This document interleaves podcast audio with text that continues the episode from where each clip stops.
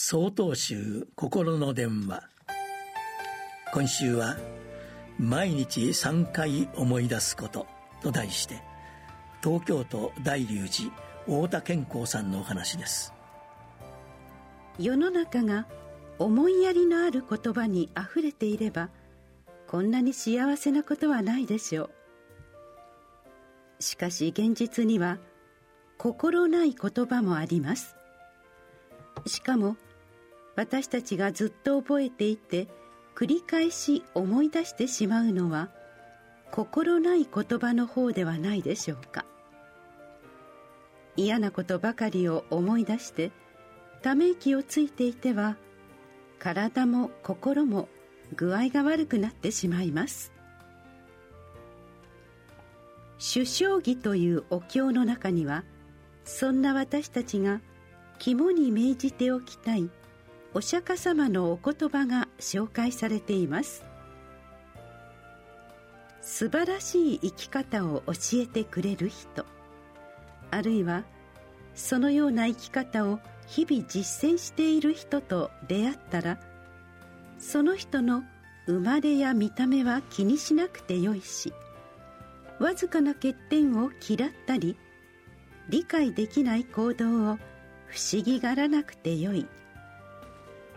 ただその人の尊敬できる点をその人の素晴らしい生き方を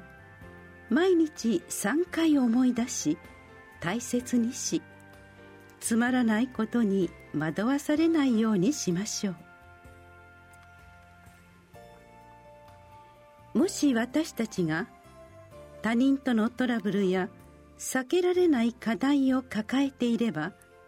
それは解決しなければなりません。でもだからといってそのことだけをずっと握りしめていたら体や心に不具合が出てきても当然です。他人との問題を解決したいのであれば私たちはまず自分の体と心を整えなくてはなりません。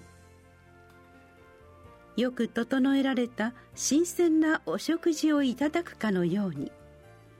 思いやりのある言葉を心に刻み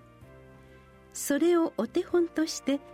毎日3回思い出すことによって私たちは体や心を整えることができます。